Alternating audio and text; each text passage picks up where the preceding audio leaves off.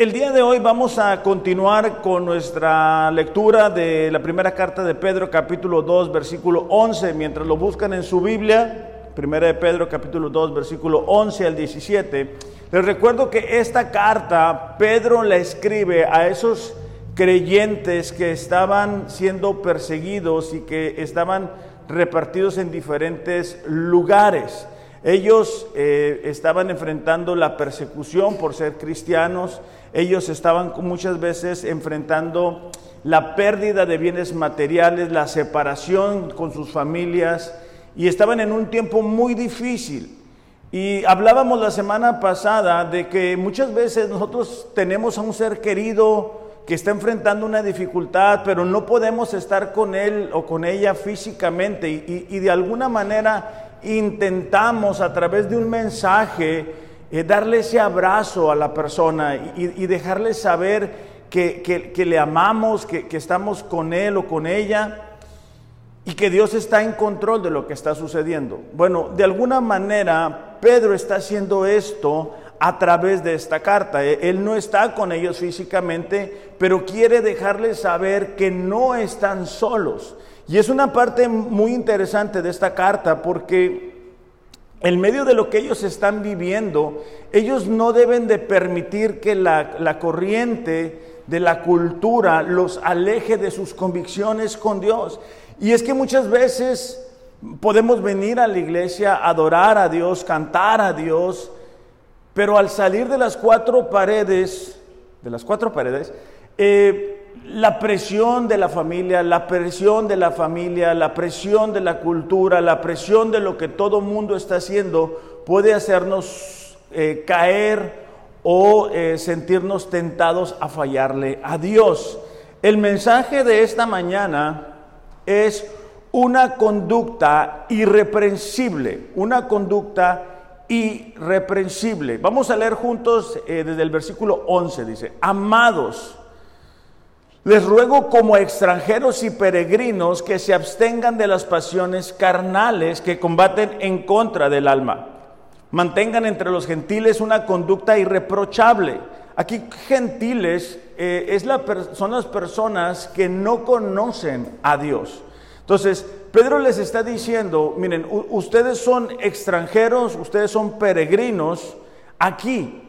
Y hay una diferencia, y, quiero recalcar rescatarla, perdón, en esta mañana, porque muchas veces confundimos eh, peregrinos o extranjeros con vagabundos. Y una persona, un, vagabundo es alguien que no sabe hacia dónde va, mientras que un extranjero es alguien que va de pasada hacia un lugar y está en una nación que no le pertenece. Entonces no debemos de confundir una palabra con la otra. Entonces pero dice, ¿sabes qué? Ustedes son extranjeros, ustedes son peregrinos, ustedes van de pasada aquí en la tierra. Absténganse de las pasiones carnales que combaten contra el alma.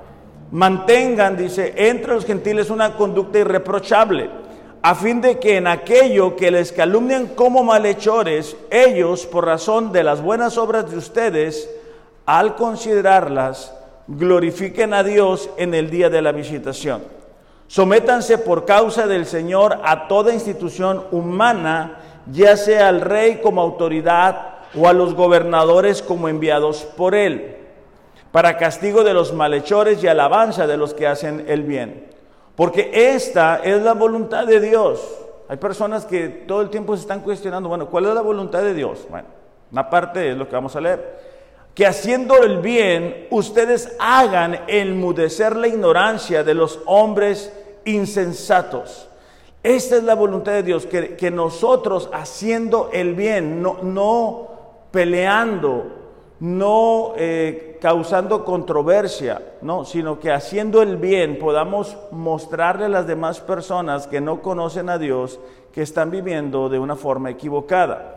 Versículo 16, anden como libres, pero no usen la libertad como pretexto para la maldad sino empleenla como siervos de Dios. Esta es una parte muy interesante porque Eh, al igual que en nuestros tiempos, en aquel tiempo había personas que dicen, bueno, ya soy libre en Cristo, ya puedo este, darle vuelo a la hilacha. No, o sea, bueno, no creo que hayan dicho vuelo a la hilacha. Eh, vuelo a la hilacha, ¿cómo lo puedo traducir, Cris? Puedo, puedo seguir pecando, puedo hacer lo que yo quiera, no pasa nada, ya soy salvo. Entonces Pedro dice, ¿sabes qué? No uses esa libertad que tú tienes del pecado para volver a enredarte en él. Bueno, disculpe para la gente que nos visita por primera vez, ¿no? Pero poco a poco van a ir aprendiendo mis, mis, mis frases o mis dichos, ¿no? Versículo 17, honren a todos amen a los hermanos, teman a Dios y honren al rey. Entonces, una persona que tiene una conducta irreprensible es una es persona que tiene la cualidad aparente en, la, en contra de la cual no existe alguna acusación justificada es una persona que no se le puede acusar de algo. Y, en la Biblia vamos a encontrar a varias personas eh, que fueron eh, caracterizados de esa manera. Por ejemplo, Job 1.1 dice que hubo un hombre en la tierra de Uz llamado Job que era irreprensible, recto, temeroso de Dios y apartado del mal. En el Antiguo Testamento encontramos a Samuel, el profeta Samuel. En primera de Samuel capítulo 12, versículo 3, él se está despidiendo del pueblo. Primera de Samuel capítulo 12, versículo 3. Ustedes pueden buscarlo, los que traen Biblia. Dice, ahora dices, testifiquen contra mí en presencia del Señor y antes ungido. ¿A quién le he robado un buey o un burro? ¿Alguna vez, dice, he estafado a alguno de ustedes? ¿Alguna vez los he oprimido? ¿Alguna vez he aceptado soborno o he pervertido la justicia? Díganmelo, dice, y corregiré cualquier cosa incorrecta que haya hecho. O sea, Samuel eh, estaba defendiendo que había tenido un testimonio delante de Dios y delante de la nación irreprensible. Por eso es que él dice, hay algo que yo he hecho de forma equivocada. Y claro, nuestro ejemplo más grande es Jesús. En Hebreos capítulo 9, versículo 14, el escritor de Hebreos está haciendo una comparación entre el antiguo pacto y el nuevo pacto en el versículo 14 dice así, imagínense cuánto más la sangre de Cristo nos purificará la conciencia de acciones pecaminosas para que adoremos al Dios viviente. Pues por el poder del Espíritu Eterno, Cristo, fíjate la siguiente parte, Cristo se ofreció a sí mismo como un sacrificio perfecto por nuestros pecados. Es decir, Cristo vivió una vida mientras estuvo aquí en la tierra irreprensible. Nosotros como creyentes estamos llamados a seguir su ejemplo.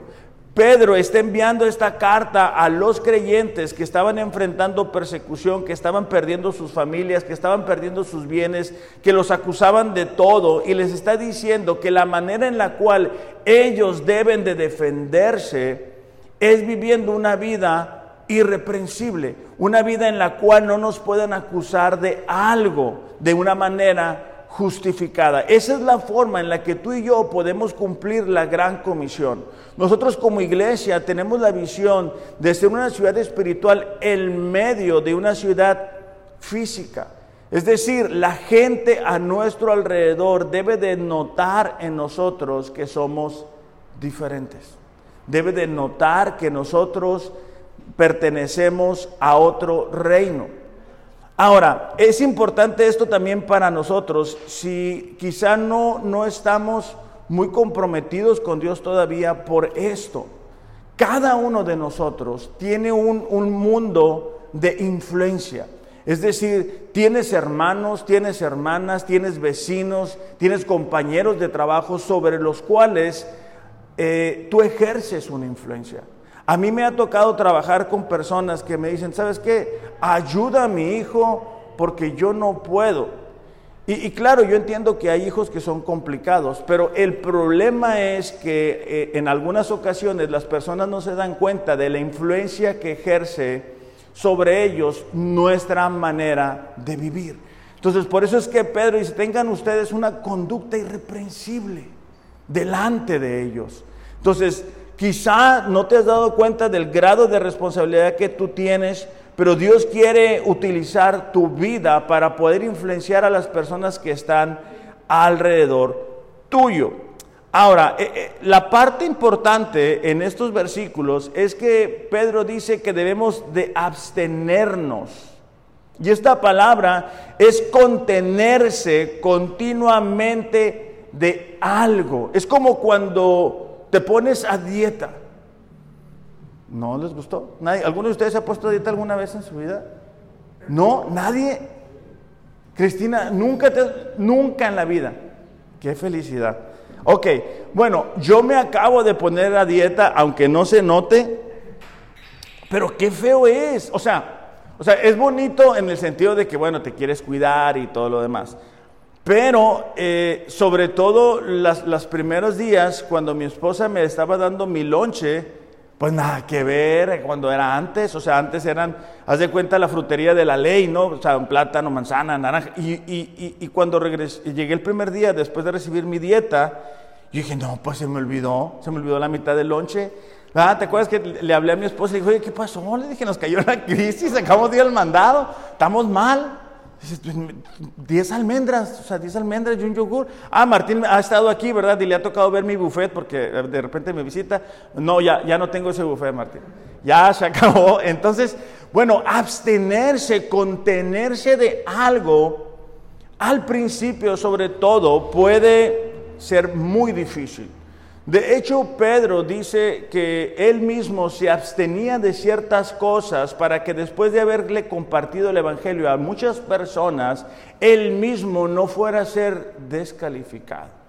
La gente que logra hacer grandes cosas en esta vida son personas que se abstienen de cosas que les pueden afectar. Mismo Martín, por ejemplo, Martín, te voy a usar de ejemplo, ¿eh? él es contador, licenciado y psicólogo, o sea, todo, le digo, ¿cómo, o sea, ¿cómo lo hiciste? Bueno, es, es la perseverancia en algo. Si nosotros queremos ser de ejemplo, si nosotros queremos alinear nuestra vida a la palabra de Dios, va a haber cosas de las cuales nos vamos a tener que abstener, contenernos, alejarnos de ella. Cuando, cuando hablamos de las pasiones carnales, mucha gente se va a la, únicamente a la cuestión sexual. Y aunque es incluida, no es a lo único que la Biblia se refiere con las pasiones carnales. En Gálatas capítulo 5, versículo 19, Gálatas capítulo 5, versículo 19, ah, que se oigan las hojas. Acuérdense que las proyecciones son para la gente que nos visita por primera vez. Dice, ahora bien, dice, las obras de la carne son evidentes. Inmoralidad, impureza, sensualidad. ¿Ok? Fíjate la siguiente parte. Idolatría es cuando nosotros ponemos algo por encima de Dios. Puede ser el trabajo, puede ser el dinero, puede ser un bien, puede ser algo que tú pones, una persona, y lo pones por encima de Dios. ¿No? Y tu estado de ánimo depende de si esa persona está bien contigo o no. Muchas personas tienen como ídolo el dinero. Si les va bien económicamente, están bien. Si no, no están bien anímicamente. Hechicería, ¿verdad? la gente va que, que, van a que le lean las cartas o ese tipo de cosas o trabajos. Bueno, hechicería, enemistades, pleitos, celos, enojos, rivalidades, disensiones, herejías. Todo eso son obras de la carne. Eso no es lo que produce Dios en nosotros. Eso es lo que producimos solitos. O sea, así venimos de agencia. De agencia. Así, mira, ahí está mi niño. El que levante la mano se lo presto para que vea que así de agencia él, esto es mío, si tú tienes otra cosa, él lo quiere. Así, así venimos. envidias, borracheras, orgías y cosas semejantes, dice, contra las cuales les advierto, como ya lo he dicho antes, que los que practican tales cosas no heredarán el reino de Dios. Entonces, cuando Pedro está hablando de las obras de la carne, está hablando de todo eso. Y es a lo que nosotros debemos de abstenernos, de estar involucrados en pleitos, de estar involucrados en sentir envidia, de estar involucrados en enemistades, de estar involucrados en la idolatría, en la inmoralidad. Debemos de abstenernos de eso. ¿Por qué? Porque todo eso, todas esas obras de la carne, dice que combaten contra el alma. Y esta expresión eh, tiene el, el significado de una campaña militar de largo alcance. Es decir, esos deseos es como un ejército tratando de invadir a otra nación.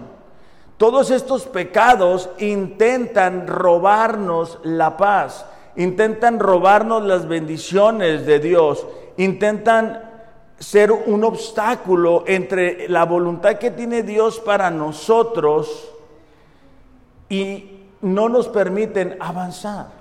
Por eso es que hay personas, ¿verdad? Que uy, mira, mira lo que Dios tiene para esta persona, pero están, son gente de pleito.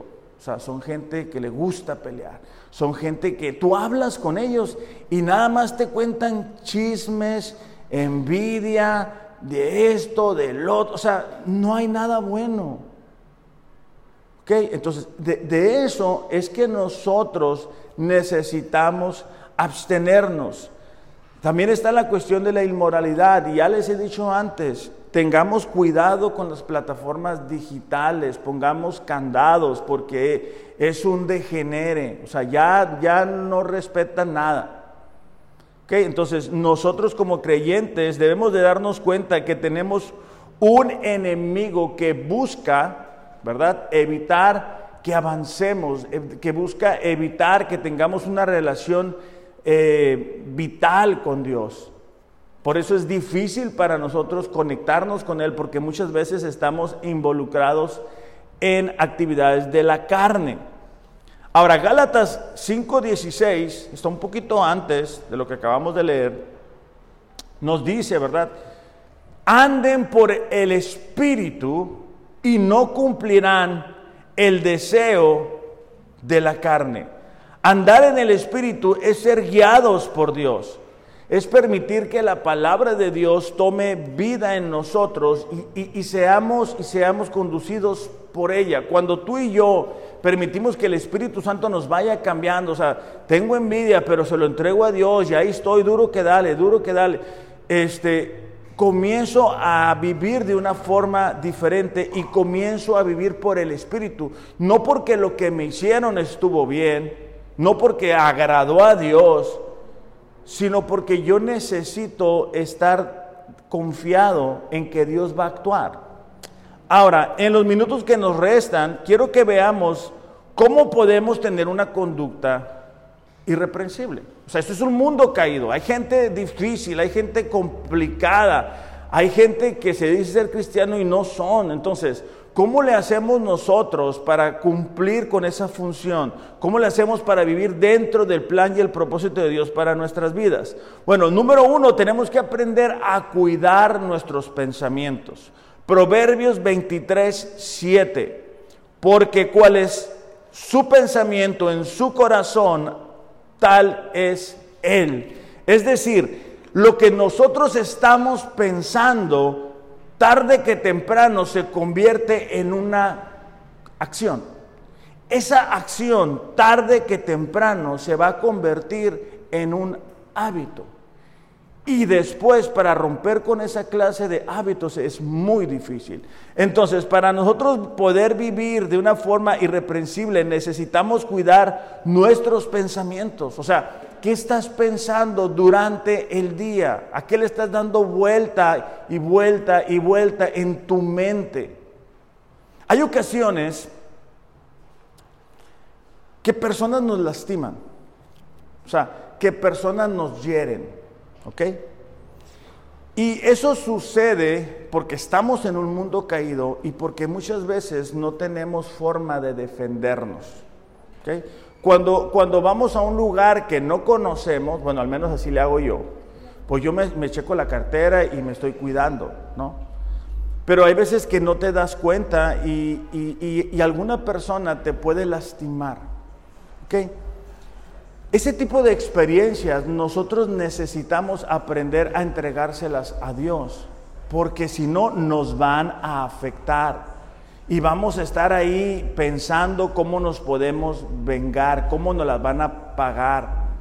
Cuando tenemos pensamientos negativos, por ejemplo, de, de hoy estoy enfrentando esta situación y no entiendo por qué Dios permite que yo enfrente esta situación. Si a mi punto de vista yo no soy una mala persona, eso está dando vueltas y vueltas y vueltas. Y es como una cinta que estás escuchando hasta que te la crees. ¿no?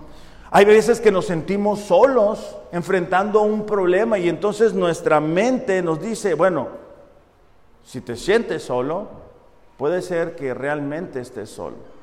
Y si no cuidamos esa clase de pensamientos, difícilmente vamos a poder avanzar. Vamos a leer juntos, por ejemplo, Romanos capítulo 8, versículo del 5 al 9. Romanos capítulo 8, versículos del 5 al 9. ¿No?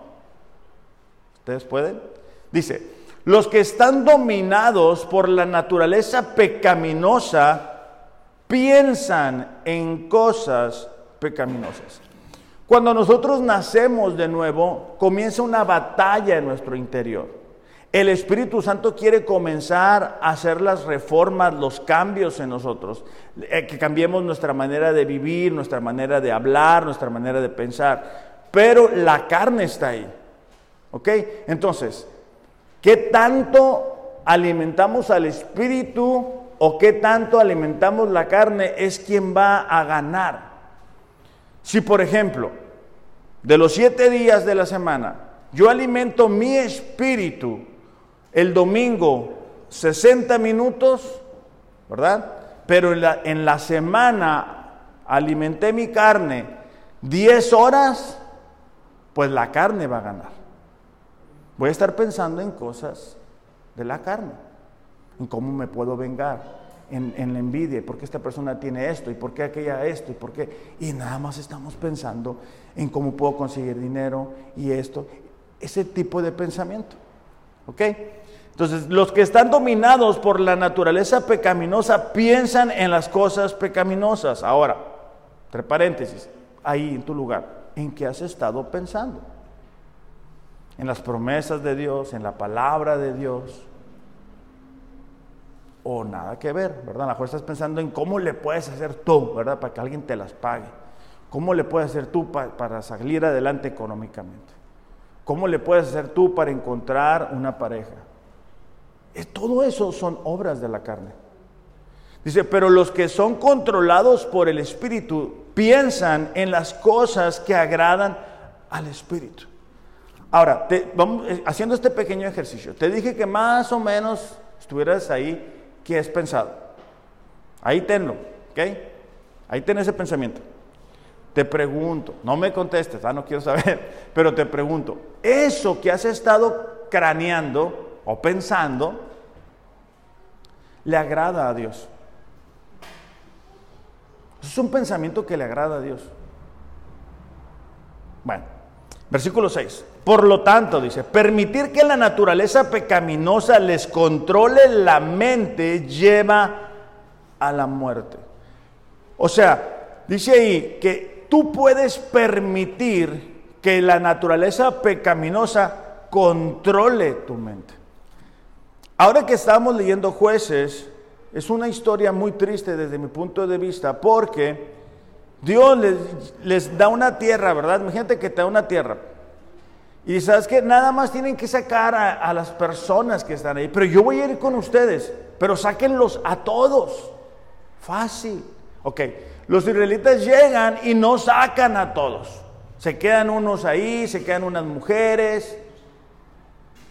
Y eso, a fin de cuentas, termina siendo tropezadero, como dice Carlos, ¿no? Sí, Dios llegaba y levantaba un libertador y, se alivianaban un tiempo, pero luego el, libertador se moría y ellos volvían a pecar. De, una forma similar, aquí está diciendo que nosotros podemos permitir que la naturaleza nos controle la manera en que estamos pensando. Y eso va a llevar a la muerte, a la muerte de relaciones, a la, a la muerte de promesas, a la muerte espiritual. Y comenzamos a secarnos espiritualmente, porque nada más estamos pensando en la carne, en lo que le gusta. Y no estamos orando, no estamos leyendo la palabra, no estamos ayunando, no venimos a la iglesia, no soy parte, ¿verdad?, de las actividades de la mitad de la semana, no me acerco, es, como si, si, ahí donde está Ariel, ¿verdad?, por ejemplo, es, la lumbre y, no nos acercamos ahí, a donde está la presencia de Dios, para que comience a, a derretir nuestro egoísmo, nuestra carnalidad, nuestra falta de perdón, nuestros pecados, este cualquiera forma que tenga. Versículo 6 eh, dice, pero permitir que el Espíritu les controle la mente lleva a la vida y la paz. Entonces, como dicen, ¿verdad? Hay de dos sopas. O dejas que la carne te controle o dejas que el Espíritu te controle. Así. Ya tú decides cuál, de cuál quieres alimentarte.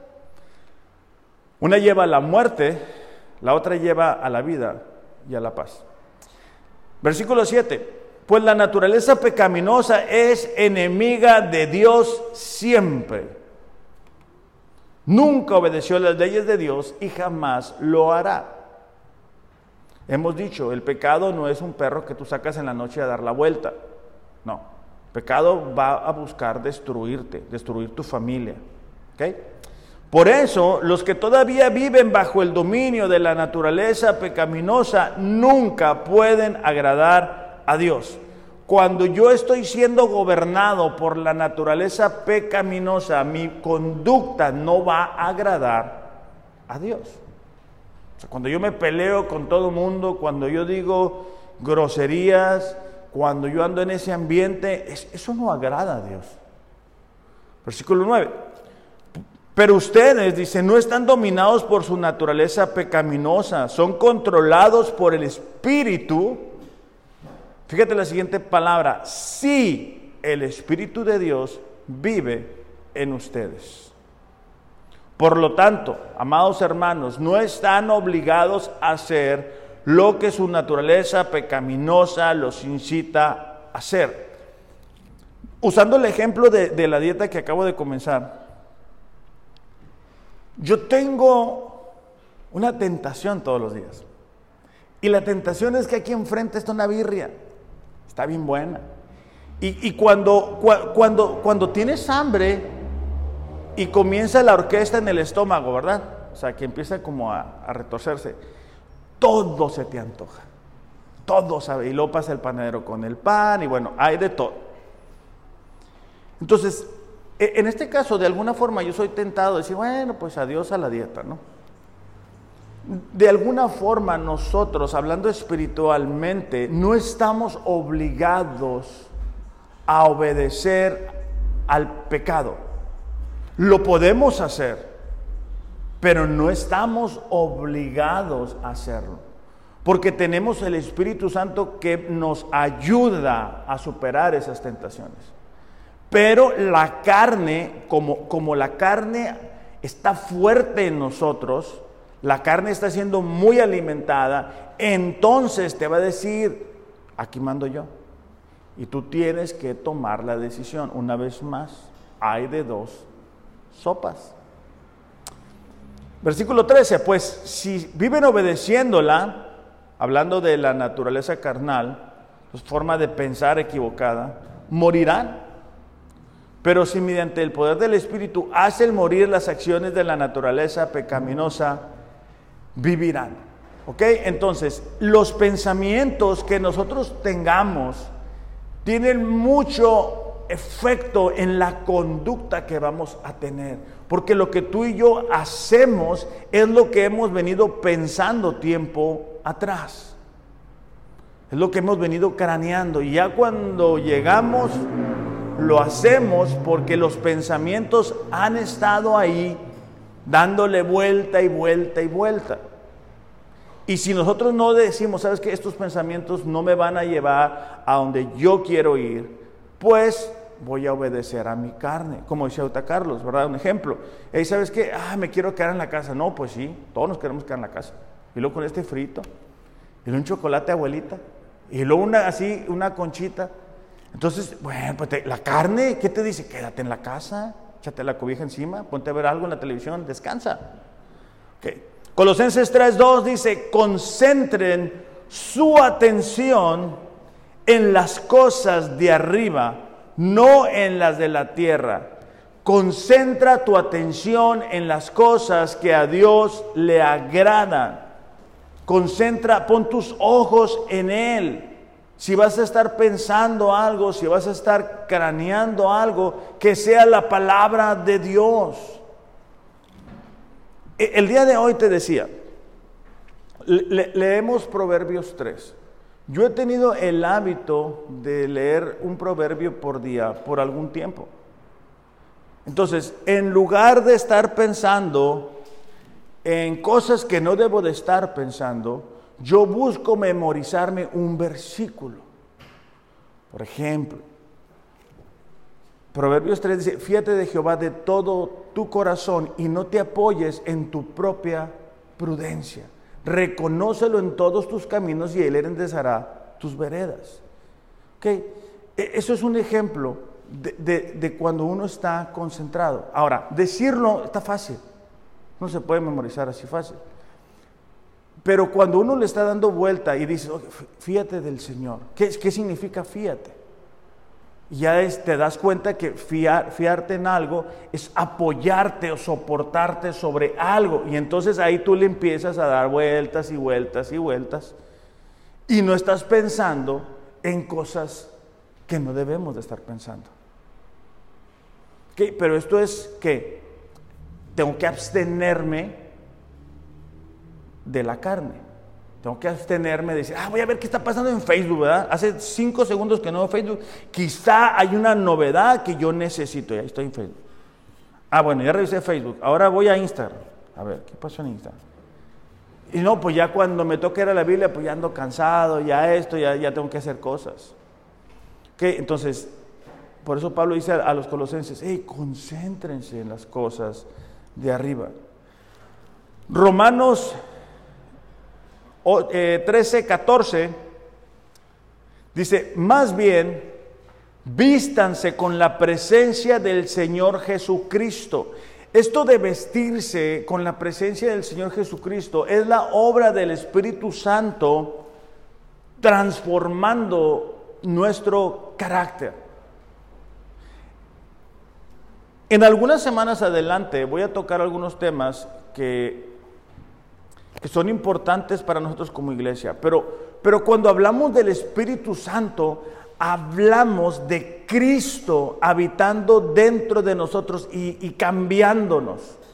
No hablamos de, de, que te tumba, de que te haces así. No hablamos de eso. No hay un respaldo bíblico para eso.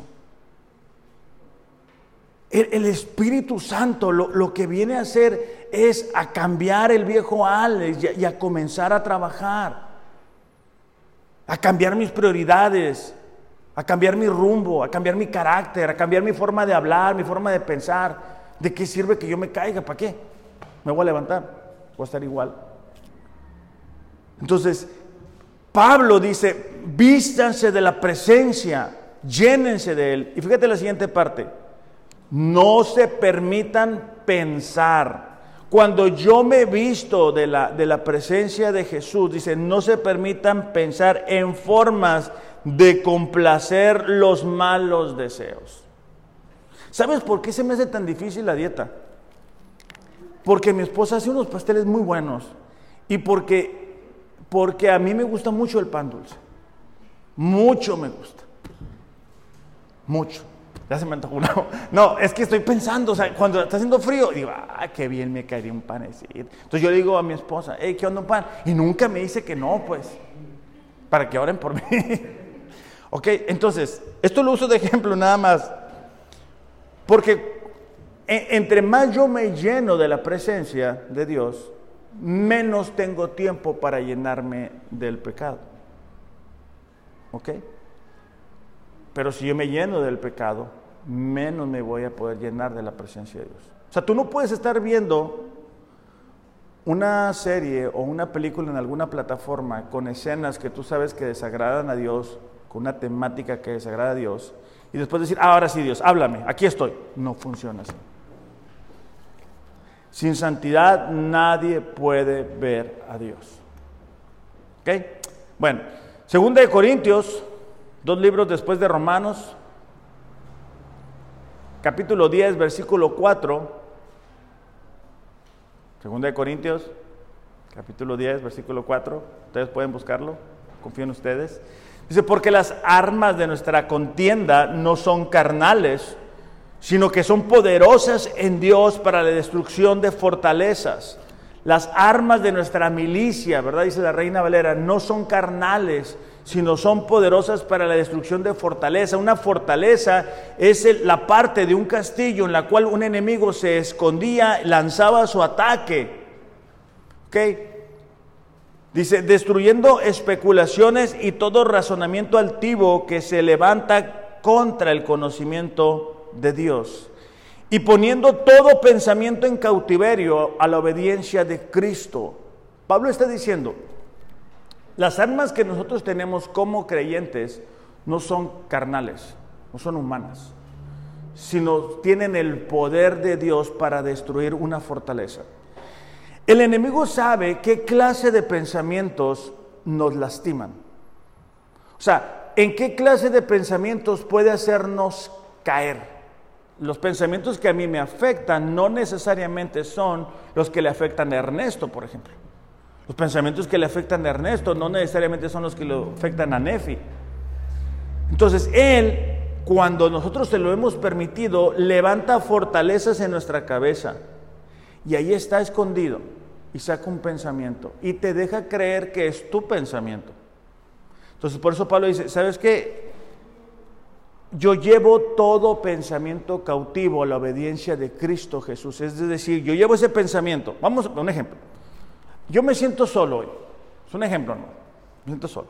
Ok. Ah, estoy solo. Nadie me entiende. Llegué y no me saludaron. Nadie me dijo, pastor, ¿cómo estás ahora? Pastor, yo estoy orando por ti. Nadie. Me siento solo. Entonces, ese pensamiento yo lo puedo ir elevando y elevando y elevando y elevando hasta realmente creer que estoy solo. Cuando yo llevo ese pensamiento de que, ¿sabes que Estoy solo, a la palabra me doy cuenta que Dios dice, yo estaré contigo siempre. Así. Entonces, si no pasa este filtro, no debe de estar aquí.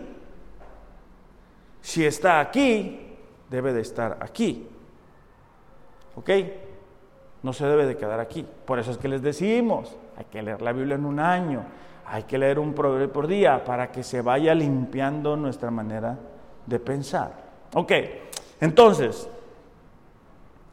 si yo quiero vivir o tener una conducta irreprensible en un mundo caído, ¿verdad? Necesito cuidar mis pensamientos. Era lo que los, los receptores de la carta necesitaban cuidar. Ahora, hay algo más que ellos necesitaban cuidar y que nosotros también. Y son las emociones.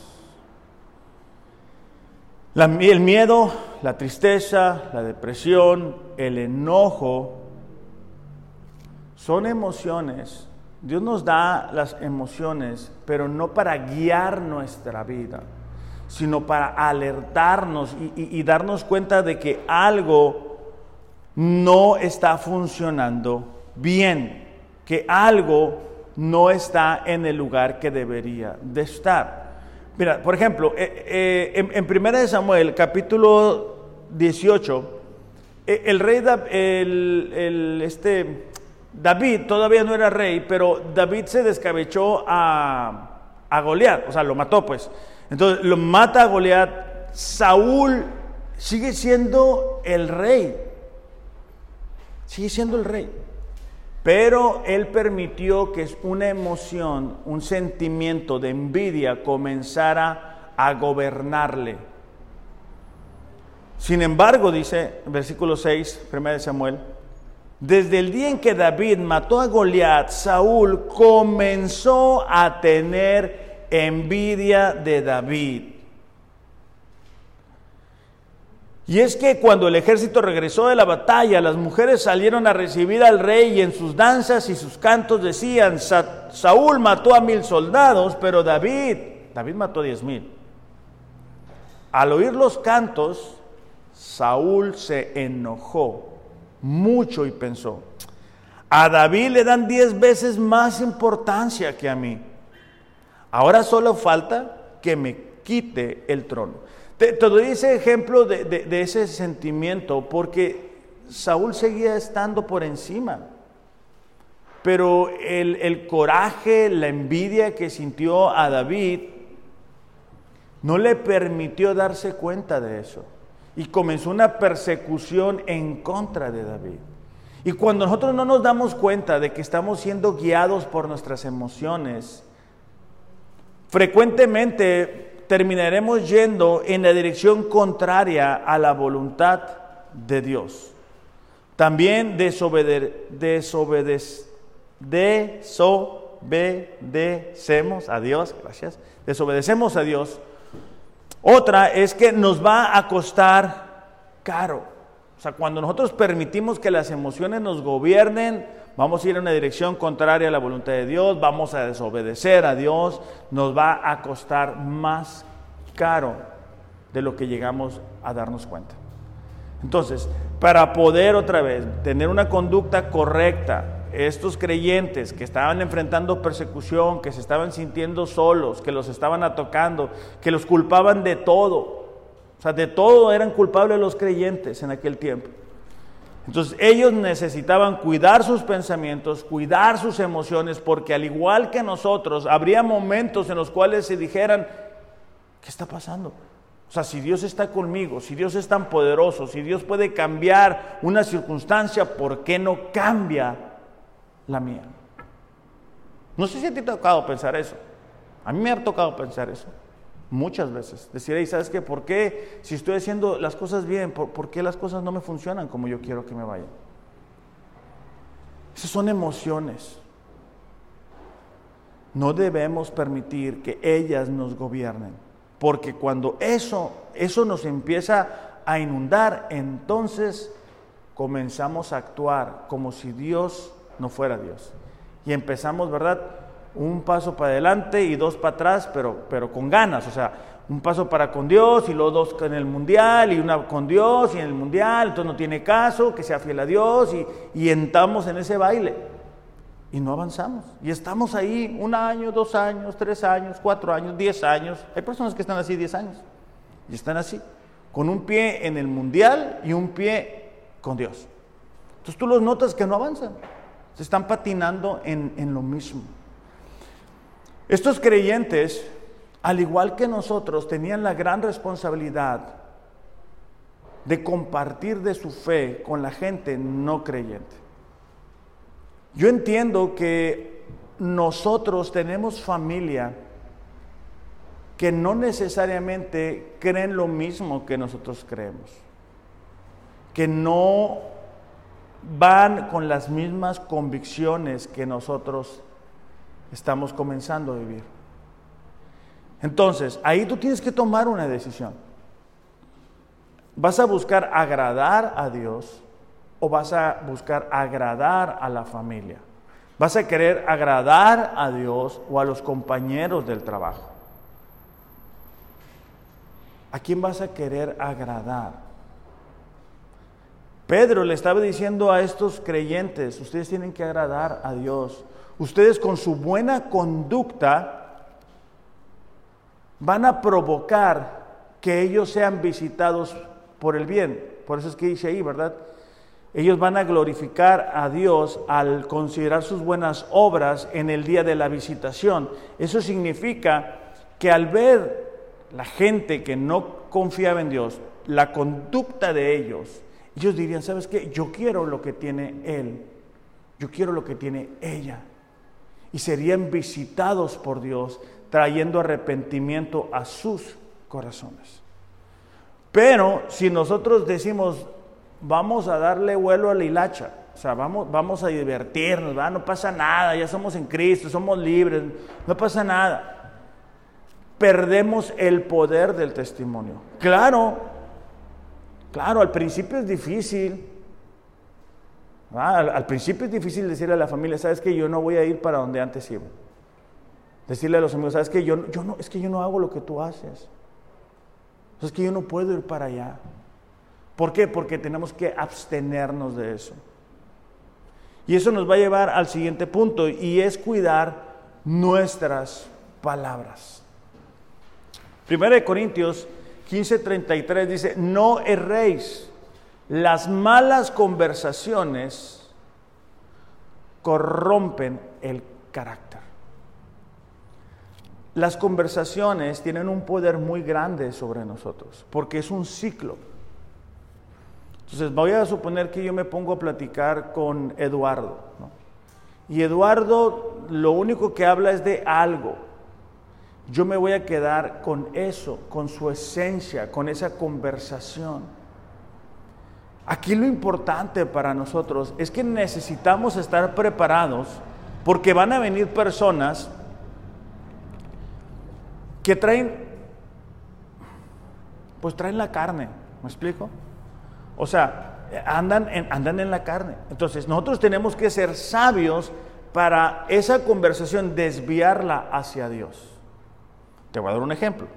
Este fin de semana, alguien me, me avisó, me mandó un mensaje que otra persona dijo algo negativo de mí, ¿no? Algo que yo creo que no es cierto. Entonces, esta persona, eh, pues yo creo que pues movido por la carne, y, pero tú cómo ves, me dijo, o sea, como, así como los de, las noticias de chismes, ¿verdad? De ese de que, ese que salen ahí, que chismean de un lado y del otro, ¿no? Entonces yo dije, mira, ¿sabes qué? Le dije, yo creo que hay, un principio que nos ayuda en esto. Y es que de la abundancia del corazón habla la boca. Yo hacia esta persona no tengo nada. Y si está hablando eso, pues lo tiene en su corazón. Y ya se acaba ahí. Pero si yo empiezo a darle vuelta a la tortilla, por decirlo de alguna forma, pues ahí vamos a estar, ¿verdad? Y en el momento sí es bien agradable, no, que te acuerdes que la persona, no, pues es un mal agradecido, nunca me hizo el par, o no sé qué, se cree mucho, y ahí estás dándole y dándole y dándole. Bueno, en el momento la carne se va al tope, pero después eso deja una incomodidad en nuestro espíritu.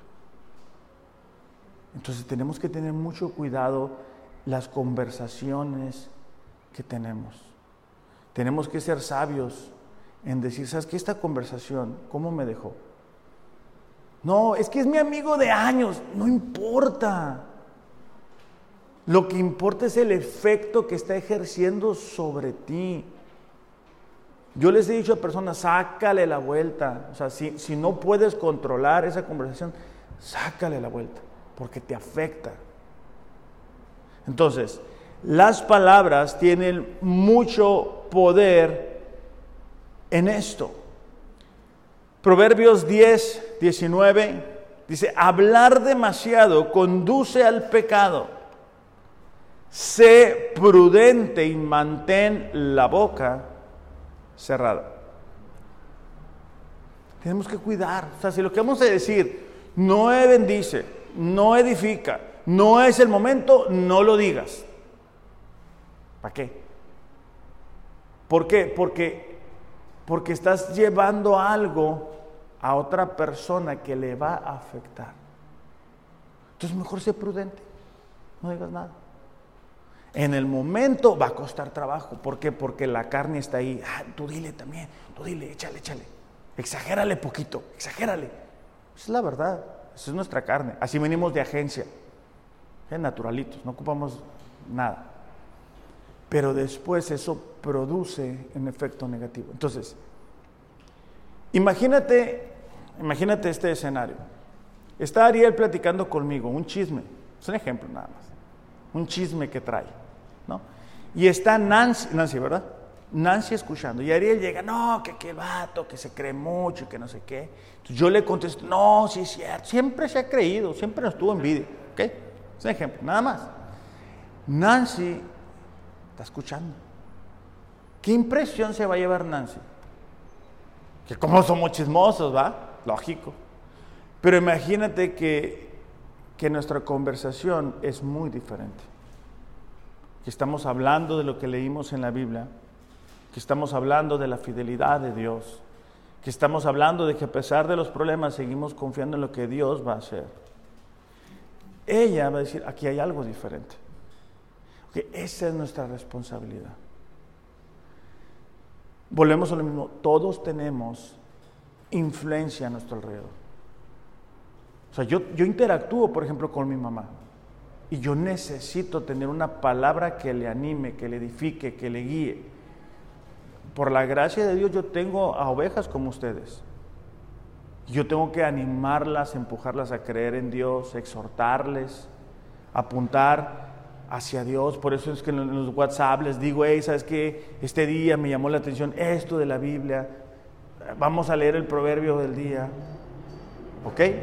Porque son conversaciones que nos van a ayudar. Santiago 3.5 dice, la lengua es algo pequeño que pronuncia grandes discursos. Así también, una sola chispa puede incendiar todo un bosque. No sé si les ha pasado, a mí me ha pasado. Una palabra hizo que se descompusiera todo. En una reunión, en, un evento, en algo, y tú dices, ¿para qué le dijiste? Y se siente el ambiente bien diferente. Bueno, una chispa puede quemar un bosque entero. Una palabra puede traer destrucción a una relación, a una familia. Entonces, si estamos buscando ser irreprensibles, necesitamos cuidar también nuestras palabras, nuestros eh, pensamientos, nuestras emociones. Y algo que tenían que tener también cuidado estos creyentes, receptores de la carta de Pedro, era el pecado. El pecado. Romanos 6:12 dice, no permitan que el pecado controle la manera en que viven. Tú puedes permitir que el pecado controle tu vida. Hay personas que se saben la Biblia al revés y al derecho. Versículos así, de corrido. Pero permiten que el pecado les controle su vida. El otro día vino una persona de esas personas que son, no, no, no, no, nivel Saiyajin cinta negra, ¿no? Saben la Biblia, saben lo que está pasando en todas las iglesias de Rosarito, saben de todo, de todas las iglesias, del pasado, del presente, del futuro, mandan a personas a iglesias a donde se deben de congregar, pero no se congregan. Entonces yo le decía, oye, pero, pero ¿por qué no? O sea, ¿por qué mandas a una persona a este lugar si tú ni vas. No, es que lo necesita. ¿Y tú? Digo, tú estás permitiendo que tu orgullo te controle. Y eso es lo que sucede en los seres humanos. Cuando no nos damos cuenta, el, el pecado está ahí. La falta de perdón está ahí. El egoísmo está ahí. El pecado inmoral está ahí y no se va a ir a menos que lo saques por la fuerza. No se va a ir con que vengamos 60 minutos el domingo. No se va a ir eso. Tú tienes que estar como cuchillito de palo todos los días sacándola, sacándola, sacándola, leyendo la Biblia, leyendo la Biblia, escuchando una prédica. Génesis 4.7 nos habla del ejemplo de Caín. Caín y Abel. Y Dios se da cuenta de que Caín está viendo con coraje al hermano, ¿verdad? Entonces Dios le dice, ten cuidado, el pecado está a la puerta, al acecho, ansioso por controlarte. Esa expresión al acecho y ansioso eh, eh, son las palabras que se utilizaban para describir cuando un león estaba listo para atacar. A mí me gusta ver esos programas de National Geographic, sí se dice, ¿va? Y, ves ahí todo el movimiento de los leones y cómo se atacan y todo eso. Ok, pero tú ves cuando están preparados. Están preparados para desgarrar a la presa. Ellos no van a ir a jugar ahí con... No, ellos van sobre, sobre, la, sobre el otro animal. Ok, igual el pecado. O sea, el pecado está listo ahí, está en la puerta de tu corazón y te quiere controlar. Quizá el día de hoy a algunos de nosotros ya los, nos está controlando. Y, tu tiempo, tus prioridades, tus palabras, tus conversaciones, todo es acerca de eso. Pero dice, tú debes dominarlo y ser su amo. Eso es lo que debería de suceder. En Romanos 7:14, mientras le pido a los muchachos que pasen, por favor. Romanos 7:14 habla de esa batalla que existe entre, entre la, la carnalidad y el espíritu, dice. Porque sabemos que la ley es espiritual, pero yo soy carnal, vendido a la esclavitud del pecado. Porque lo que hago, dice, no lo entiendo. Pablo está hablando de esa batalla que tenemos todos los creyentes. Porque no practico lo que quiero hacer, sino lo que aborrezco, eso hago. Y si lo que no quiero hacer, eso hago, estoy de acuerdo con la ley, reconociendo que es buena. Así dice que ya no soy yo el que lo hace, sino el pecado que habita en mí. Pablo decía, ok, eh, en mí está el deseo de hacer la voluntad de Dios. Pero también hay otra ley que está contraria a eso. Por eso dice, no soy yo el que lo hace, sino el pecado, la carne que está ahí. Porque yo sé que en mí, es decir, en mi carne, no habita nada bueno, porque el querer está presente en mí pero el hacer el bien no. Pues no hago el bien que deseo, sino el mal que no quiero, eso practico. Y si lo que no quiero hacer, eso hago, ya no soy yo el que lo hace, sino el pecado que habita en mí. Es esa batalla Versículo 22. Porque en el hombre interior me deleito con la ley de Dios, pero veo otra ley en los miembros de mi cuerpo que hace guerra con la ley en mi mente y me hace prisionero. Miserable de mí. ¿Quién me libertará de este cuerpo de la muerte? ¿Cómo le hacemos? O sea, ¿cómo le hacemos para derrotar a la carne? Si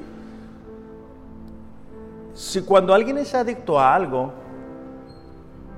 no puedes controlarlo. O sea, cuando, lo mismo, cuando alguien te ha lastimado, cuando alguien te ha herido, ese sentimiento de derecho de venganza, no lo puedes controlar. Cuando eres presa de la inmoralidad sexual, no lo puedes controlar. En tus fuerzas no puedes controlarlo. En el versículo 25 dice, gracias a Dios por Jesucristo nuestro Señor. Así que yo mismo, por un lado, con la mente sirvo a la ley de Dios, pero por el otro lado, con la carne, a la ley del pecado. Pablo nos da la respuesta y nos dice que gracias a Cristo nosotros podemos vencer la ley del pecado. Todos hasta que no estemos aquí en la tierra, vamos a tener ese conflicto con la carne. ¿Qué tanto? Bueno, depende qué tanto alimentas tu carne. ¿Qué tanto? ¿Qué tanto tiempo pasas en la presencia de Dios, orando a Dios, buscando a Dios, viniendo a congregarte, viniendo los martes, viniendo los miércoles, siendo parte de los ayunos que hacemos de forma mensual y rindiéndote a Él? al comenzar cada año siempre tenemos el deseo de que este año pueda ser eh, diferente, que este año sea nuestro año, que este año podamos dejar atrás eh, algunas actitudes equivocadas. Pero necesitamos, o sea, necesitamos de la ayuda de Dios en nuestras vidas. Necesitamos que Dios nos ayude a cambiar nuestra manera de pensar. Necesitamos realmente rendir eso a Él para que podamos entonces comenzar a tener una conducta irreprensible. Porque Dios nos ve, Dios nos ama, Dios tiene un plan y un propósito para nosotros. Dios desea usar tu vida para ser de bendición a las personas que te rodean. Dios usó a personas como David, Moisés, Jeremías, Isaías, Elías, Daniel, porque ellos se dejaron moldear. ¿Por qué no cerramos nuestros ojos y vamos a orar y después nos quedamos con un canto de alabanza para pedir a Dios que nos ayude? Padre, te damos gracias en esta tarde ya, Señor, por la oportunidad que nos das de estar aquí. Señor, nosotros creemos que tú estás vivo. Señor, nosotros creemos que tú estás en este lugar. Y también creemos, Señor, que conoces la condición de cada uno de nosotros. Padre, pedimos que tu Espíritu Santo pueda revelarnos cuáles son esas obras de la carne que nos han estado atando. ¿Cuáles, cuáles son, Señor, esas obras de la carne que no hemos logrado dominar, que no te hemos entregado totalmente a ti, Señor? Padre, que tu Espíritu Santo pueda traer una convicción tan profunda a nuestro corazón de pecado, que sepamos que necesitamos en esta tarde entregar a ti ese pecado. Que podamos entregar esa manera de pensar equivocada, esa manera de hablar que no te agrada, Señor que nos demos cuenta de la gran importancia que tenemos en tu plan, que podamos vivir o tener una conducta irreprensible, Señor, que recordemos que un día vendrás una vez más y tendremos que rendirte cuentas de nuestra manera de vivir aquí en la tierra. Y tendremos que rendir cuentas de las oportunidades, Señor, que tú nos brindaste y de lo que hicimos con ellas. Señor, pedimos que tu Espíritu Santo pueda ser en este lugar, sobre cada uno de nosotros. En el nombre de Jesús. Amén.